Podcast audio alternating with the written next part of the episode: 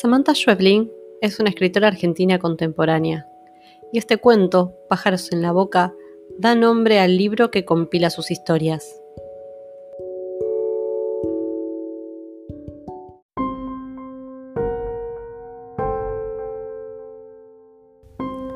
Apagué el televisor y miré por la ventana. El auto de Silvia estaba estacionado frente a la casa con las balizas puestas. Pensé si había alguna posibilidad real de no atender, pero el timbre volvió a sonar. Ella sabía que yo estaba en casa. Fui hasta la puerta y abrí. Silvia. Hola, dijo ella, y entró sin que yo alcanzara a decir nada. Tenemos que hablar. Señaló el sillón y obedecí, porque a veces cuando el pasado toca la puerta y me trata como hace cuatro años, sigo siendo un imbécil. No va a gustarte, es fuerte. Miró su reloj. Es sobre Sara. Siempre sobre Sara. Vas a decir que exagero, que soy una loca, todo ese asunto. Pero hoy no hay tiempo, te venís a casa ahora mismo. Esto tenés que verlo con tus propios ojos. ¿Qué pasa? Además le dije a Sara que ibas a ir, así que te espera. Nos quedamos en silencio un momento. Pensé en cuál sería el próximo paso, hasta que Silvia frunció el ceño, se levantó y fue hasta la puerta. Tomé mi abrigo y salí tras ella. Por fuera la casa se veía como siempre, con el pasto recién cortado y las azaleas de Silvia colgando de los balcones del primer piso. Cada uno bajó de su auto y entramos sin hablar. Sara estaba en el sillón, aunque por ese año ya había terminado las clases, ella llevaba el jumper de la secundaria, que le quedaba como a esas colegialas porno de las revistas. Estaba sentada con la espalda recta, las rodillas juntas y las manos sobre las rodillas, concentrada en algún punto de la ventana o del jardín. Una postura que me recordaba esos ejercicios de yoga de la madre. Siempre había sido más bien pálida y flaca y ahora en cambio se la veía rebosante de salud. Sus piernas y sus brazos parecían más fuertes, como si hubiera estado haciendo ejercicio unos meses antes. El pelo le brillaba y tenía un leve rosado en los cachetes. Cuando me vio entrar, sonrió y dijo, Hola, papá. Aunque mi nena era realmente una dulzura, dos palabras alcanzaban para entender que algo estaba mal en esa chica, algo seguramente relacionado con la madre.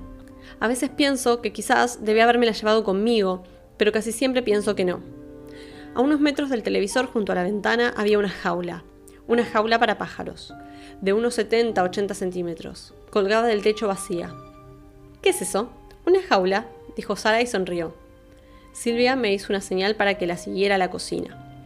Fuimos hasta el ventanal y ella se volvió para verificar que Sara no nos escuchara. Seguía erguida en el sillón mirando hacia la calle, como si nunca hubiéramos llegado. Silvia me habló en voz baja. Mira, vas a tener que tomarte esto con calma. Déjame de joder, ¿qué pasa? La tengo sin comer desde ayer. ¿Me estás cargando? Para que lo veas con tus propios ojos. Ajá, ¿estás loca? Dijo que regresáramos al living y me señaló el sillón. Me senté frente a Sara, Silvia salió de la casa y la vimos cruzar el ventanal y entrar al garage. ¿Qué le pasa a tu madre? Sara levantó los hombros dando a entender que no lo sabía. Su pelo negro y lacio estaba atado con una cola de caballo con un flequillo que le llegaba casi hasta los ojos. Silvia volvió con una caja de zapatos. La traía derecha con ambas manos como si se tratara de algo sumamente delicado. Fue hasta la jaula, la abrió, sacó de la caja un gorrión muy pequeño, del tamaño de una pelota de golf, lo metió dentro de la jaula y la cerró. Tiró la caja al piso y la hizo a un lado de una patada junto a otras nueve o diez cajas similares que se iban sumando bajo el escritorio. Entonces Sara se levantó, su cola de caballo brilló a un lado y otro de su nuca y fue hasta la jaula dando un salto de por medio, como hacen las chicas que tienen cinco años menos que ella. De espaldas a nosotros, poniéndose de puntas de pie, abrió la jaula y sacó el pájaro. No pude ver bien qué hizo. El pájaro chilló y ella forcejeó un momento, quizás porque el pájaro intentó escaparse. Silvia se tapó la boca con la mano. Cuando Sara se volvió hacia nosotros, el pájaro ya no estaba. Tenía la boca, la nariz y el mentón y las dos manos manchados de sangre. Sonrió avergonzada. Su boca gigante se arqueó y se abrió y sus dientes rojos me obligaron a levantarme de un salto. Corrí hasta el baño, me encerré y vomité en el inodoro.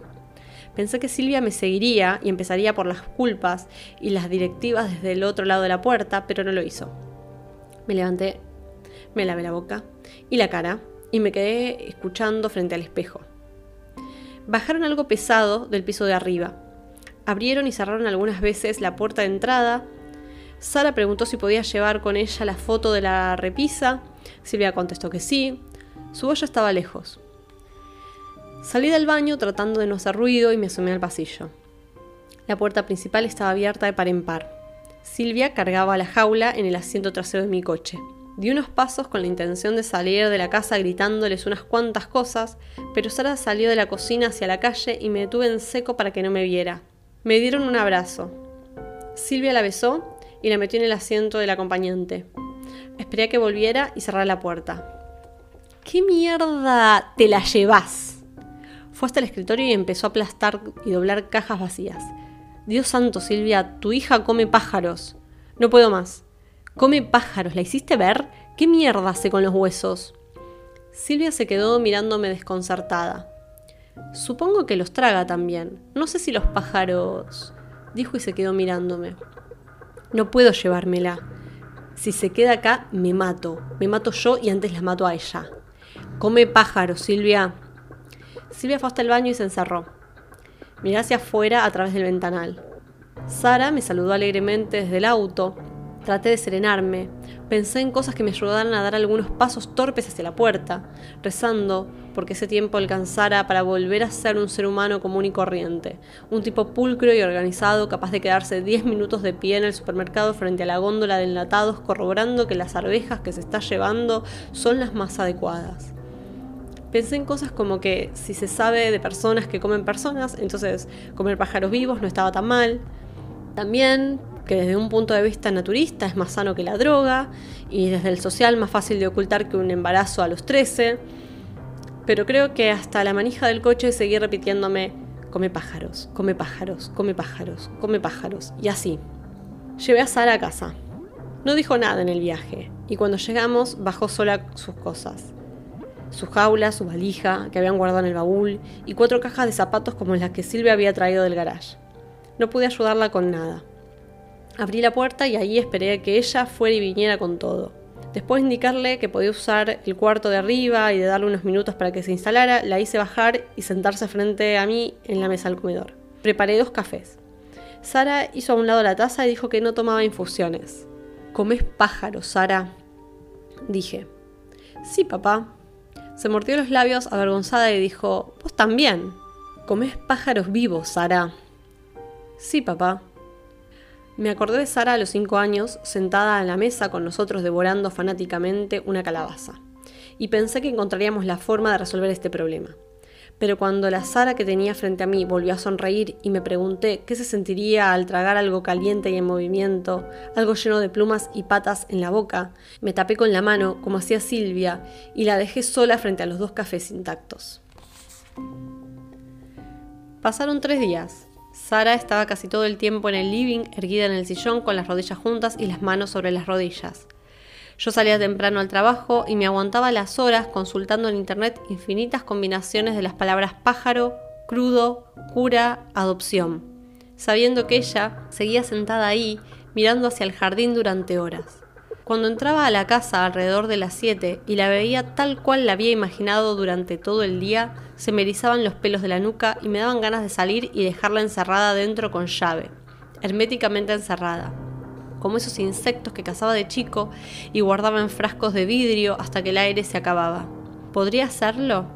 De chico, una vez, vi en el circo a una mujer barbuda que se llevaba ratones a la boca, los retenía un rato, caminaba frente al público con los labios cerrados y sonrientes, y dirigía los ojos hacia arriba, como si eso le diera un gran placer. Ahora pensaba en esa mujer casi todas las noches, dando vueltas en la cama sin poder dormir, considerando la posibilidad de internar a Sara en un centro psiquiátrico. Quizás podría visitarla una o dos veces por semana, podríamos turnarnos con Silvia, Pensé en esos casos en que los médicos sugieren cierto aislamiento del paciente, alejarlo de la familia por unos meses. Quizás era una buena opción para todos, pero no estaba seguro de que Sara pudiera vivir en un lugar así. O sí, en cualquier caso su madre no lo permitiría. O sí, no podía decidirme.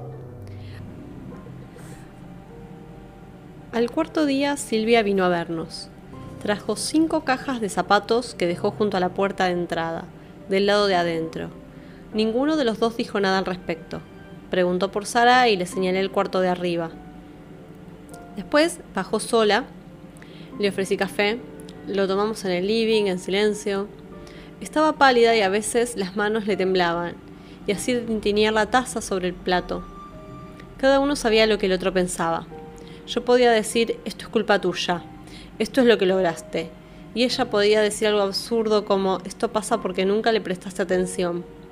Pero la verdad es que ya estábamos muy cansados. Yo me encargo de esto, dijo Silvia antes de salir, señalando la caja de zapatos.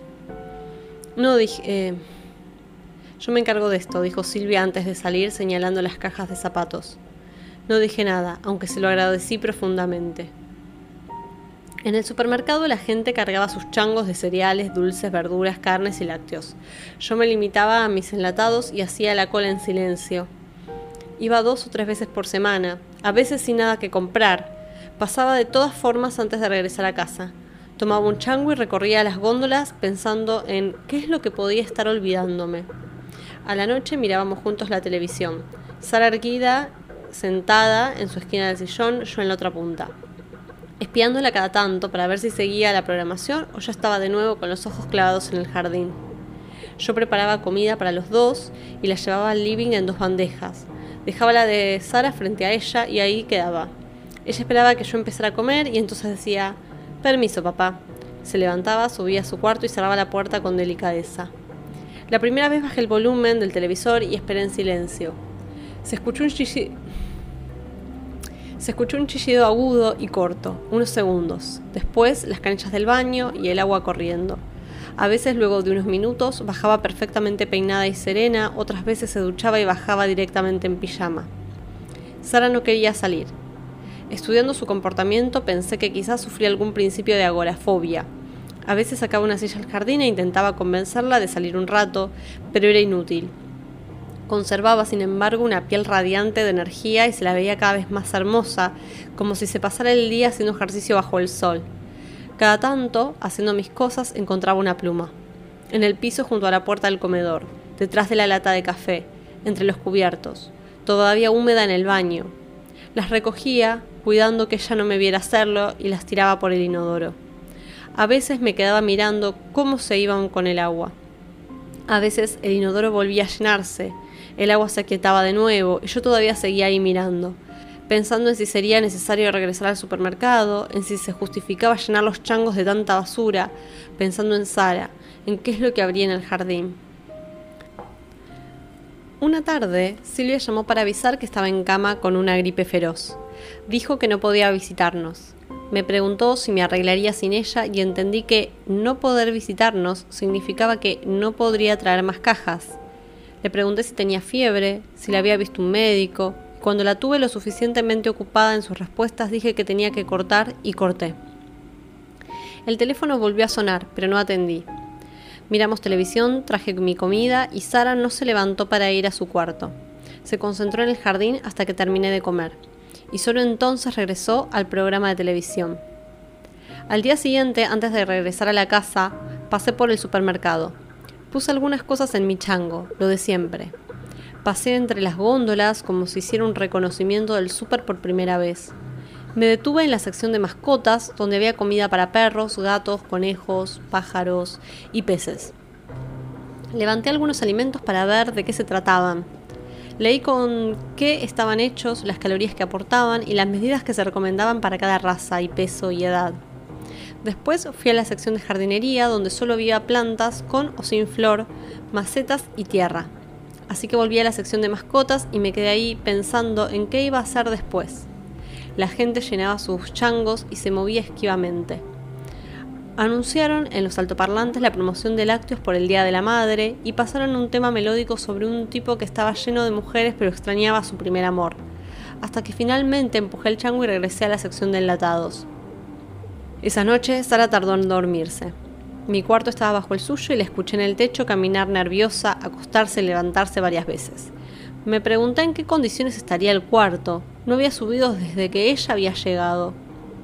Quizás el sitio era un verdadero desastre, un corral lleno de mugre y plumas. La tercera noche después del llamado de Silvia, antes de volver a casa, me detuve a ver las jaulas de pájaros que colgaban de los toldos de una veterinaria. Ninguno se parecía al gorrión que había visto en la casa de Silvia. Eran de colores y en general un poco más grandes. Estuve ahí un rato hasta que el vendedor se acercó a preguntarme si estaba interesado en algún pájaro. Dije que no, que de ninguna manera, que solo estaba mirando. Se quedó cerca moviendo las cajas, mirando hacia la calle. Después entendió que realmente no compraría nada y regresó al mostrador. En casa Sara esperaba en el sillón, erguida en su ejercicio de yoga. Nos saludamos. Hola, Sara. Hola, papá. Estaba perdiendo sus cachetes rosados y ya no se la veía tan bien como en los días anteriores. Preparé mi comida, me senté en el sillón y encendí el televisor. Después de un rato Sara dijo, papi, tragué lo que estaba masticando y bajé el volumen, dudando de que realmente me hubiera hablado, pero ahí estaba, con las rodillas juntas y las manos sobre las rodillas, mirándome. ¿Qué dije? ¿Me querés? Hice un gesto con la mano acompañado de un asentimiento. Todo en su conjunto significaba que sí, que por supuesto, era mi hija, ¿no? Y aún así, por las dudas, pensando sobre todo en lo que mi ex mujer hubiera considerado lo correcto, dije, sí, mi amor, claro. Y entonces Sara sonrió una vez más y miró el jardín durante el resto del programa. Volvimos a dormir mal, ella paseando de un lado a otro de la habitación, yo dando vueltas en mi cama hasta que me quedé dormido. A la mañana siguiente llamé a Silvia. Era sábado pero no tenía el teléfono. Llamé más tarde, y cerca del mediodía también. Dejé un mensaje. Sara estuvo toda la mañana sentada en el sillón mirando hacia el jardín. Tenía el pelo un poco desarreglado y ya no se sentaba tan erguida, parecía muy cansada. Le pregunté si estaba bien y dijo, sí, papá. ¿Por qué no salís un poco al jardín? No, papá. Pensando en la conversación de la noche anterior, se me ocurrió que podría preguntarle si me quería, aunque enseguida me pareció una estupidez. Volví a llamar a Silvia, Dejé otro mensaje, en voz baja, cuidando de que Sara no me escuchara. Dije en el contestador, es urgente, por favor. Esperamos sentados cada uno en el sillón, con el televisor encendido. Unas horas más tarde, Sara dijo, permiso, papá. Se encerró en su cuarto. Apagué el televisor para escuchar mejor. Sara no hizo ningún ruido. Decidí que llamaría a Silvia una vez más. Levanté el tubo y cuando escuché el tono, corté. Fui con el auto hasta la veterinaria. Busqué al vendedor y le dije que necesitaba un pájaro chico, el más chico que tuviera. El vendedor abrió un catálogo de fotografías y dijo que los precios y la alimentación variaban de una especie a la otra. ¿Le gustan los exóticos o prefiere algo más hogareño? Golpeé la mesada con la palma de la mano. Algunas cosas saltaron del mostrador y el vendedor se quedó en silencio mirándome. Señalé un pájaro chico, oscuro, que se movía nervioso de un lado a otro en su jaula. Me cobraron 120 pesos y me lo entregaron en una caja cuadrada de cartón verde con pequeños orificios calados alrededor. Una bolsa gratis de alpiste que no acepté y un folleto del criadero con la foto del pájaro en el frente. Cuando volví, Sara seguía encerrada. Por primera vez desde que ella estaba en casa subí y entré al cuarto. Estaba sentada en la cama, frente a la ventana abierta, y me miró. Ninguno de los dos dijo nada. Se la veía tan pálida que parecía enferma. El cuarto estaba limpio y ordenado. La puerta del baño entornada. Había unas 20 cajas de zapatos sobre el escritorio, desarmadas, de modo que no ocuparan tanto espacio, y apiladas prolijamente unas sobre otras. La jaula colgaba vacía cerca de la ventana. En la mesita de luz, junto al velador, el portarretrato que se había llevado de la casa de su madre. El pájaro se movió y sus patas se escucharon sobre el cartón, pero Sara permaneció inmóvil, Dejé la caja sobre el escritorio y sin decir nada salí del cuarto y cerré la puerta. Entonces me di cuenta de que no me sentía bien. Me apoyé en la pared para descansar un momento. Miré el folleto del criadero que todavía llevaba en la mano. En el reverso había información acerca del cuidado del pájaro y sus ciclos de procreación. Resaltaban la necesidad de la especie de estar en pareja en los periodos cálidos y las cosas que podían hacerse para que los años de cautiverio fueran lo más a menos posible. Escuché un chillido breve y después la canilla de la pileta del baño. Cuando el agua empezó a correr me sentí un poco mejor y supe que de alguna forma me las arreglaría para bajar las escaleras.